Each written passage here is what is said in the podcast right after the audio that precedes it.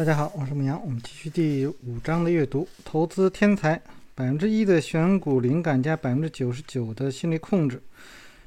了解大众心理比了解经济学更重要，因为市场是会有啊，这个是会犯错的，也会考虑，也会思考的人类驱动的啊。那么这个是丹尼斯加特曼。在本章中呢，我将。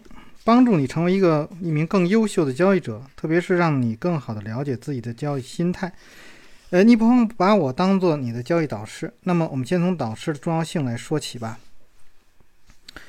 与优秀的交易者同行，人们总喜欢模仿那些啊与之交往密切的人的行为。如果你整天与一帮无业游民混在一起，毫无疑问呢，你也就会变成啊一个无所事事的混混。同样道理。财富规模与你最接近的人，也是那些与你相处最久的人。这一规律呢，在交易投资领域呢，同样适用。我在本书前面呢章节略接略微提到了是2003年我在雅虎论坛啊结识了一个由蜥蜴王投资狂沙带领的交易团队。那么现在他们已经解散了。那么该论坛中的发表的文章的品质呢是很高的，让我印象非常深刻。其中呢有十几个交易者呢都是久经沙场的投资老手，他们具有非常丰富的交易经验。于是呢我很快的啊给自己定了一个目标，尽可能多向这个团队学习投资知识。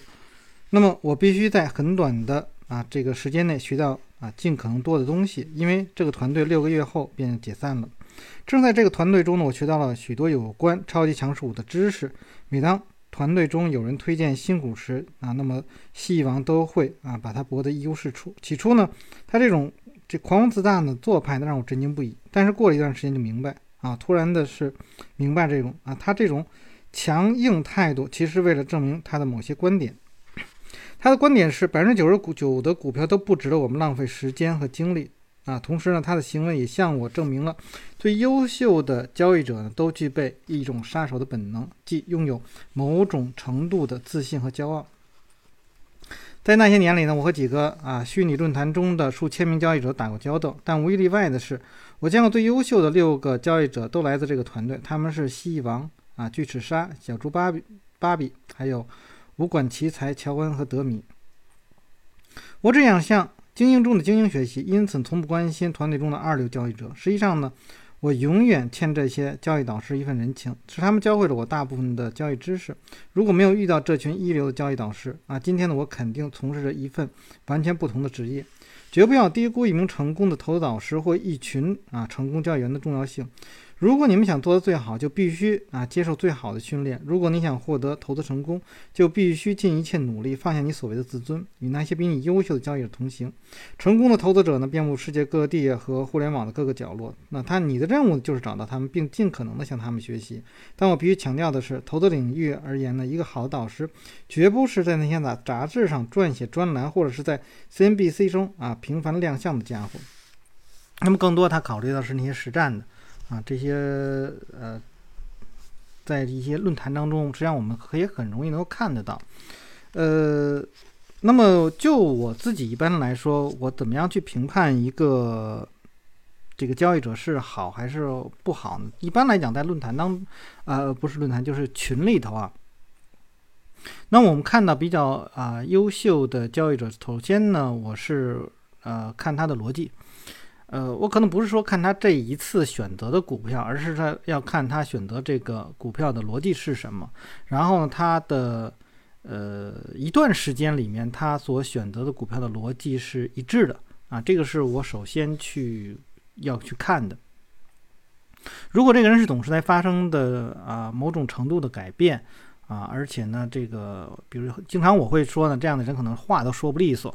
这个是经常会碰到的，这样，那么这样的人一般来讲，我是绝对不会去关注的，啊，那我不太在意这个人说的话是有没有有多狂，啊，而更多的是看他的逻辑，逻辑如果是一个很缜密的，那么我就知道啊，这个这个人是有水平的，啊，但是这样人真的是非常少，就是具有非常强的逻辑性的交易者是非常非常少，大部分的人。呃，都多多少少啊，会有这种冲动性的东西在里面。就是他他，呃，描述一个事情的时候，或者说前言不搭后语，就是话不会说啊，就是他的所有的的观点，当你在在描述这种观点的时候，用非常多的啊形容词啊，那么呃这种这种形容词你根本就不知道他具体说的是什么的，那这样的人基本上我也不太去关注啊，所以就这一条啊，就是逻辑性非常强，那么我会去关注啊，这个他可以去隐藏一些他不想。表达的东西，这个是可以，因为毕竟是人家有有秘密啊，这个不公开是正常的啊，这个大家要要学会这一点啊，这个是我觉得做做交易来讲呢，应该是更多的是具有一定的理性，那么他才可能会做好。如果他做交易都没有什么理性的话，你这个这个很难。所以也就是说，我们在之前啊读过了啊很多书。实际上都突出了一点，就是那个成功的交易者，他具有一致性的交易，啊，这种一致性的实际上就是因因为你必须要建立一定的逻辑啊，才有可能有一致性，你才可能去坚持这样的这个方式。那如果是没有，那么这样交易者就变得非常的啊，估计即便能够赚钱，也是很很短暂的啊，不会说是一个一个一个长期的这个这个赚钱的这样这样方式啊。好，那么这个是我和大家所分享的，就是我怎么样去找到一个，呃，就是属于精英精英交易者吧，啊，那这样的人，而且这样的人非常的少。呃，有的时候我们会去，其实让像我自己来讲，看的更多的可能还是一些国外的，虽然英文不好，那咱现在有关英文软件，我还是啊，这个能够说看啊国外的一些人的这种。啊，分析，那么会找到一些啊，还还不错的啊，这个这些交易者，啊，他们有一些呢，这个在在网上公布的一些东西啊，或者这种推特上面跟这个公布一些东西，你跟踪他们实际上是啊，非常非常呃，学习非应该进度非常快的，尤其是好多点就是。我们在读书的时候可能没有没有去意识到，但是呢，在真实的状况的时候，那个点可能就被他点出来了。你知道哦，原来是这样去去做的啊。好，打好股市心理战。我在前面提到过，正确的心态呢是投资成功的必要条件。也许呢，很多人认为呃不认为啊不认同这个观点，但我这个坚信你的看法比你的选股技巧重要的多。只要你认为自己能够战胜市场，你就一定可以做到。而如果你认为自己战胜不了市场呢，你也啊无法获得成功。与交易结果相比呢，心态才是最重要的。本章的内容呢，就是仅仅触及一些这些啊这些话题的皮毛。有关该领域的信息呢，浩如烟海。那如果你想找到战胜市场的方法的话呢，那么一一本呢就是道格拉斯他的这个交易心理分析啊，这个是不是国内出了？我不太清楚啊。那么有可能啊出了啊。呃，起码说是道格拉斯，他应该是有一本书啊，《自律交易者》啊，这本书呢是在国内是有的，那大家可以也可以去看看。那俗话说呢，初生牛犊不怕虎，怀有赤子之心的我们，应当这个包含饱含热情的尝试每件事儿，或者说在最初几年里屡试屡败。但我们深深懂得一个道理啊，失败是成功之母。那么在性格形成最初。的几年，我们所展现出来的这个无畏本性发生什么变化呢？按照哲学家这个哲学博士沙德赫尔姆斯泰特啊的这个说法，如果一个人的前十八年都生活在一个极其普通的家庭里，那么，呃，他的想法被拒绝次数将达到十四万八千次，在很大程度上，是由于深深扎根于我们啊文化中的这个负性。这个偏向所造成的。当一次次被告知不能做某件事的时候，我们就会对此产生怀疑，渐渐的心理硬化就形成了，我们思维也变得僵化起来。我们本能的拒绝做那些别人认为不可能做到的事。说起华尔街呢，我们习惯的认为长时间战胜市场是不可能的，有效市场假说那反复冒出头来，迫使我们相信市场呢会将所有已知的信息呢迅速的折现。因此呢，战胜市场几乎是天方夜谭。这么来说呢，支持该假说的人肯定从未防过那些最优秀的交易者。在市场中啊，赢得胜利会为我们带来极大的信心。反过来呢，为了在市场中获得胜利，我们也需要极大的信心。很多的时候呢，一些交易者听从我的建议重仓买了某只股票，但却没有能持到持有到最后，这源自于他们心错误的心态。同样的，在我的交易经历中，也曾多次白白丢掉成功的机会。只能眼睁睁看着最近抛掉的某只股票成倍的上涨，而这个遗憾不已。既然股市不过是一场全球性的心理战场，股价呢又是人类情绪的一种表现，那么我们想要有效的啊参与竞争，就必须学会控制情绪。呃，我觉得在这一块儿呢，还有一个就是说，你如果你能够形成一致性的交易的这样的话，你实际上心理的影响会逐步的去减少。那还有一个呢，我们再去设置买入也好和止损的也好呢。啊，之前在读大家读这个读书的时候，我也提到过啊。通常我会设定缓冲区，那么那个是降低心理影响的一点。那么当然还有一些呢，可能是不太容易去克服的啊，比如说，呃，这个这个我们在某个地方。啊，止损了啊，或者说离场了，然后后面的价格呢，比我们离场的那个位置还要高，在那个时候，你可能就会有心理觉得，哎呀，这个是不是有问题啊什么的？但是如果你是坚持着啊一致性的这种交易方式，你的交易模式实际上已经啊这个呃，应该说很成就成型了以后，那么这种就对你的影响就不会是非常的大了。啊，那么我们有时候也会经常会啊，就是看到一些人在去做这种测试啊，包括之前我们读书的时候也提到过。呃，当一个人在他有刚刚形成一套方法，然后呢，他在这个市场当中去测试，呃，比如说最近的一次他是亏损的，那么在当下这次他会认为他也可能是亏损，所以他就会产生一种恐惧啊，尤其是有很多交易者在呃去。学习以后，然后实际上还没有学好啊，还没有经过这个真正的这个面对市场当中的一些演练的时候，那么他的本身交易就很有可能会变形啊。比如说他学会了啊一二三这种交易法，然后呢他可能呃这个真正去做的话，可能二三四看起来很像啊，但是呢。呃，会不一样，也有可能是比你学的是一二三方法，但是到市场当中呢，你可能变成了二一三啊。虽然看起来好像有一个呃步骤上的这个差异啊，但是我也不都是这几个这个来，那么可能你所呃做的可能也是变形了，都有可能啊。就是有有的时候就是这种这个很很小的这种差异。那么连续的几次你的这种交易变形，会导致你对于你当下所学的这个方法，然后失去信心。啊，这个也是一个在从心理上来说是比较比较重要的一点吧。所以，呃，还有还有一个就是，呃，在学的时候可能就没有用功，这个这个用心去学啊。虽然我像我这个最近啊，也前几个月吧啊，开了一个课程，我在读书当中也也也提到过，我觉得，呃，开完这个课程的效果不就我觉得我自己来讲不是很满意啊。这一块呢，可能是我在在反思，我是不是我讲的地方会有问题？但是我在反问这些学生呢，他们都觉得，哎，我我们觉得学的挺好的啊，都是在正都是这么跟我说。我不知道是好的面子还是什么，但是我从他们所做的单的这个反应上来看呢，我觉得并我并不满意啊，我觉得很多地方都已经啊严重变形啊，这个这个交易有点有点乱做了啊。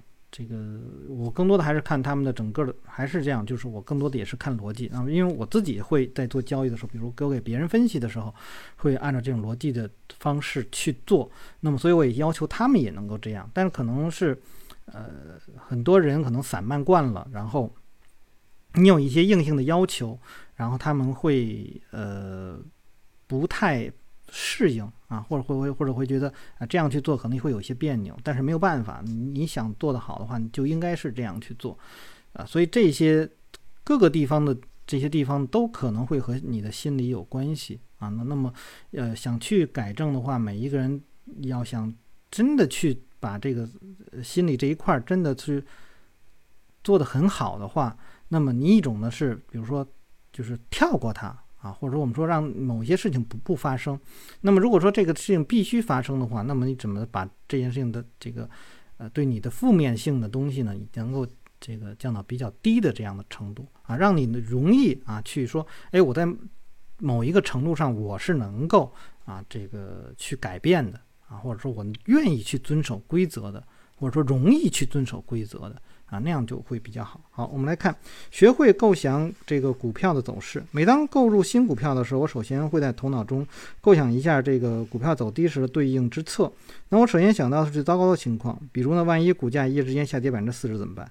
那这样做有助于我在潜意识中啊了解每次交易所面临的这个风险大小。那么闭上眼睛呢，想象一下未来走势图的样子，同时构想一下，呃，当这个。股价走势与你的预期相反的时候，那么你会有什么样的情绪反应？那么这一块呢，我们觉得它不叫，不能把它称作是一种预测了。那么它可能是对于多种情况的，呃，一种准备。因为他说，哎，如果这里面说跌到了四十怎么办？而不是说去跌这股只股票跌了四十啊。那我们就是建立这个在交易过程中经常会建立这样的一种思维方式，就是。股价到什么样的情况，出现了什么样的量价情况或者怎么样的，那我应该怎么办？那么很多人都通常会就是比如学了以后，或者有时候他们在啊，比如听我读书完之后找到我，呃，经常会这样问，就是哎，我这只股票呃买了，然后我止损设在哪儿啊？这样的就是有问题，就是你如果你都不知道这个你的止损设在哪儿，你就不应该去进场。那么还有的说就是说。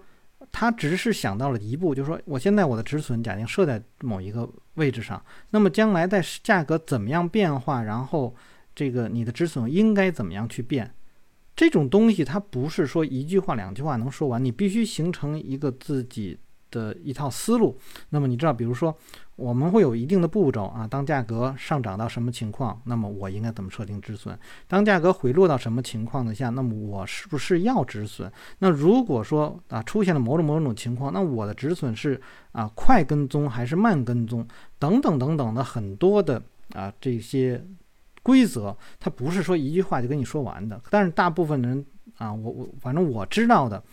曾经我会很耐心的给人去讲，那么，呃，十个里面有九个人，可也可能十个人都会跟我说，我就是一个散户，啊，那么我不需要那么专业的东西，你就告诉他明天能不能涨就可以了，我不想听那么多的，啊，这个，就是是是说的那么多，然后我觉得很很繁琐，大部分都是这样，那我就后面我就不太愿意说，但是我都通常跟他说一句，你既然已经知道这是一种专业的方式的话，那么。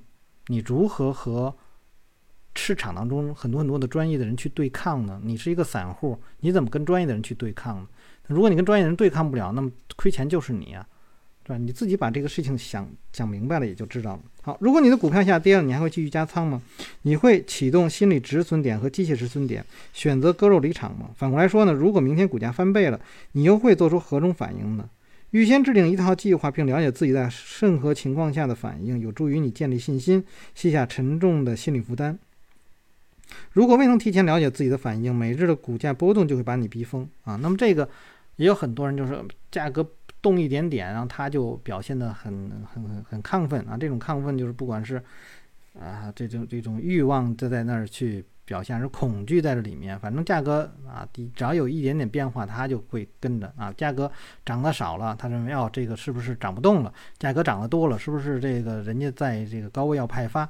等等的，反正总是在自己跟自己别扭着啊。那么你总是在自己跟自己别扭着，你交易就你的心理就会影响，就是它的影响会占得非常非常大。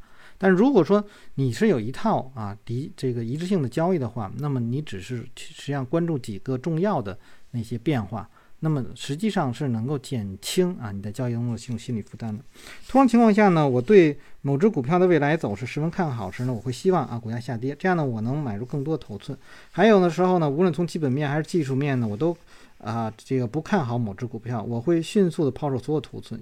因此呢，预先在心里呢制定一套计划，对于交易成功呢有着重大的意义。所以交易计划是非要我们要去做的。这个之前我们读书，基本上每一本书我都会要提到，交易计划是非常非常重要的啊，这是每个人都需要啊去做的。坚信的股票会大涨，一旦你对即将到来的波动性做好了准备，那么就应该将注意力转到增强你的看法和信心上来。首先，你必须培养一套啊一种未来心态。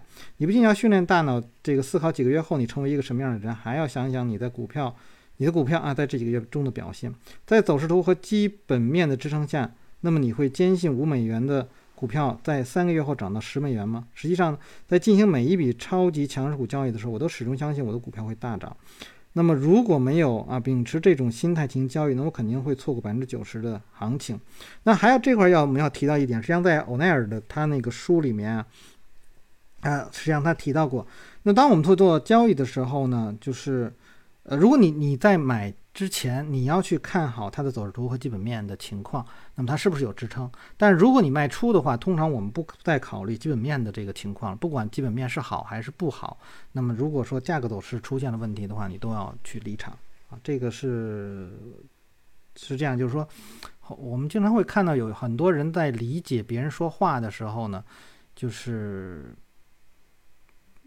会有问题啊，比如刚这句话，就是在走势图和基本面的支撑下，那么它就当然我们首先理解为啊，在走势图和基本面都走好的情况下，那么这只股票怎么怎么样？那么反过来他说什么要离场呢？他就会想到了，哎，是不是走势图和基本面都不好的时候啊？实际上不是这样的啊，不是这样的，是。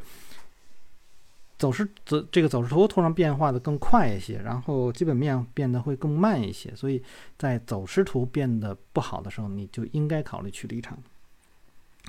那么，当你完成了严格的评估啊，且你的股票呢也具合啊这个也符合大部分超级强势股的标准，那么就要在大脑中构建一幅股票将在未来持续上涨的伟大图景。如果一只股票的技术指标和基本面满足你的要求，那么一定会认为该股票会上涨到你的目标位。那这种想法会在你的体内逐渐啊积蓄心理能量和信念，支撑你克服股价的波动期。如果你对所持的这个头寸没有如此强大的信心，就说明啊你需要重新评估你的股票。那当然有，之前我们也说，如果你睡不好觉呢，你应该怎么怎么样啊？这个。呃，在和我打过交道的交易员中呢，对一切事物都抱以消极悲观态度人为数不少。随着年龄的增长，这种阴郁的情绪变得更加强烈。这些郁郁寡欢的交易者热衷于转发有关欧洲崩溃的最新消息，同时还会发，还会投入大量时间关注诸如高频交易啊、这个跌势救火队呀、啊为何正在毁灭华尔街一类的问题啊，就是和跟交易没关系了啊。这个很多人都是这样，就是。我们实际上提倡，大家在做交易的时候，更多的是关注于交易的这个这市场的本质，然后交易的这个具体的这个情况。而和这就这种啊，前面已经提到过啊，这种类似于新闻上的一些东西啊，或者很多负面东西，实际上最常见的一种负面东西就是什么呢？当股市下跌啊，然后呢，就会好多人就会听，你看这技术分析不行了。技术分析是一类方法，怎么叫技术分析不行了呢？对吧？这个经常会看到啊，这个很多人是这样去说的啊，他们会把这个他们所会的技术分析当做啊是技术分析啊，或者说很多人说只仅仅是了解一点点啊，这个可能连皮毛都达不到的这个情况，就认为啊这个不行了，那个不行了。那所以呃，我们也我也经常会跟很多人说，很就是。因为我的群里大部分都是做技术分析的，那所以很多人在去说啊，基本面这个不好，基本面那个不好，那我通常也会跟他们说，我说基本面不好或者这个不好那不好，他们有他们的劣势，但你有没有发现基做基本分析人的优势呢？如果你能够把他们的优势能够学到的话，不是也很好吗？为什么要总是看到那些不好的地方呢？而且你在你不了解的情况下，你如何说到不好呢？很多很多细节你掌握的可能就是已经偏了啊！这个是就像我说这个网上很多人做这个欧奈尔的 RPS 是啊，经常会说啊，网上那个 RPS 的这个代码很多啊，你随便找就能找到了。我说那。反正我看到的百分之百都是错的，啊，目前为止看到公开的还没看到一个写的对呢，而且基本上他们做的都是一样的啊，所以为什么说是百分之百呢？就是因为他们都做的都是一样的。这是呃，我从百度上啊什么看到，或者说从一些什么微信啊、微博呀什么看到这个写 RPS 的这个这个这个算法的来讲，这都是错的。但是你说能不能用呢？我觉得也可以用啊，凑合吧，啊，这个也不能说不对。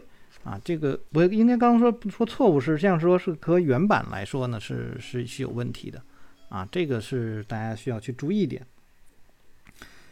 呃，那我们当中的优秀者呢，时不时的也会啊，成为这种传染性消极情绪的受害者。所以呢，当你发现自己正潜正陷入人类似这个情绪的时候呢，请暂时离开一段时间。那只这呢只会对你的投资有好处。重要的是呢，啊，我们仍然能够在日常生活中保持乐观的心态。如果你被迫清仓了，也不要担心，这就是游戏的一部分。不要让任何负面情绪影响到你对某只个股的这个判断。负性偏向会毁掉你的事业。具有负性偏向的人，无疑是最失败的投资者。那么，这个我们通常也是啊，就是经常会跟别人打交道。有些人的脑子里永远是有负面的那个那个想法的。那这类人呢，你最好也是远离他们啊，多找那些乐观一些的人啊。这个，即便说这个乐观的人可能专业性不好，你也多找这样的人。啊，就不管这个这个专业性多好，他只要他是一个很悲观的人的话呢，反正我通常会会离他远一点啊。那么观察一下那些最成功的人，你会发现呢，这个他们啊都是乐观主义者啊，无一例外啊。这个比如巴菲特呀、盖茨啊，这个呃舒尔茨啊，啊这个还有这个布兰森呐。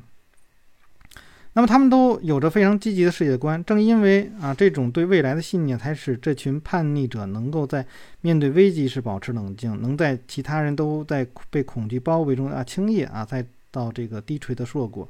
不可否认呢，消极情绪无处不在，但对于个人而言，最大的成功就是专注于那些可能的事情啊。这一块呢，就是大家要注意的就是专注啊。那么实际上，呃，我们再去做，就是现在比如做股做股票来说。那我经常会提到，就是说，呃，很多人在和我说一下，比如说，他们怎么去用什么什么所谓的量价分析啊，然后呢，反对使用指标啊什么之类的，我都跟他们说啊，用指标有什么不好？哦，那么我说我能够快速的在四千只股票里面啊，可能就是一两分钟我就筛选到基本上符合我的标准的十只股票，那么我第二天我就可以这个专注于这十只股票的变化。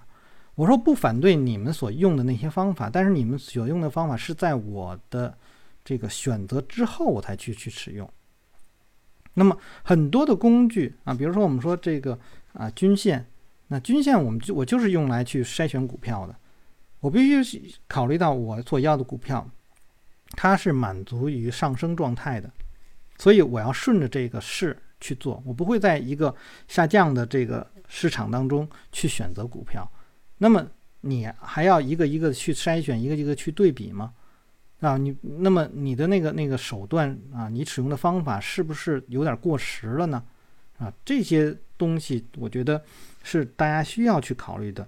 就是你用很多很多的这个这个方法做完了以后，选择出一个啊相对小的这个范围，然后你会更专注的去。去盯啊这只股票具体的一些变化，你会对这只股票的这种波动啊，会慢慢慢慢去熟悉，然后知道它下一步有可能会怎么样去做。好，我们现在知道求胜心态是优秀交易者的心必备的这种素质。然而呢，自信和非理性亢奋之间呢，只有一线。之隔。当你发现自己持有的头寸大的惊人，或者是交易频率增加的时候，你或许应该跨过了这道警戒线。那如果你自视为是一个无所不能的天才，幻想股市就是你的提款机，答案呢就更加明显了。交易员呢，威廉啊，这个艾克哈特认为呢，巨额盈利呢所带来的情绪波动比巨额亏损是更强烈。千万不要在巨额收益上投入太多的情感。连续获利时，你肯定会产生这样的想法：做就算啊，做几次草率的交易。这决策也没什么，我亏得起。如果这样想，你不妨想象一下后面可能会发生的一些事情。一般来说呢，亏损会让你变得更强大，而盈利却让你变得更脆弱。好，那我们就先读到这儿啊。这个更多的是一些心理上的。那么我也和大家去分享了一下，就是说啊，我我是怎么样去看待啊这个这个，就是我我会怎么去处理啊有关心理上的一些变化吧。那么。这种也是慢慢慢慢去培养的啊，每一个人的这种这种特质。那么很多的时候，我们就是要呃不要太在意交易的那个结果啊。那么那个结果重要不重要？其实也重要啊，但是你不要太在意。更多的，就是它的过程。你在你的过程，你是不是很好的去执行了啊？交易计划啊，这个交易日志啊，什么这都做得很好的话，那我相信。啊，这个逐步逐步积累的经验会让你获利会更多的。好，那我们就到这儿啊。大家如果喜欢我读书的话，希望订阅、分享、按赞以及关注我的微信公众号“母羊交易”。呃，有什么要聊的，可以在下面留言。我们下次再见。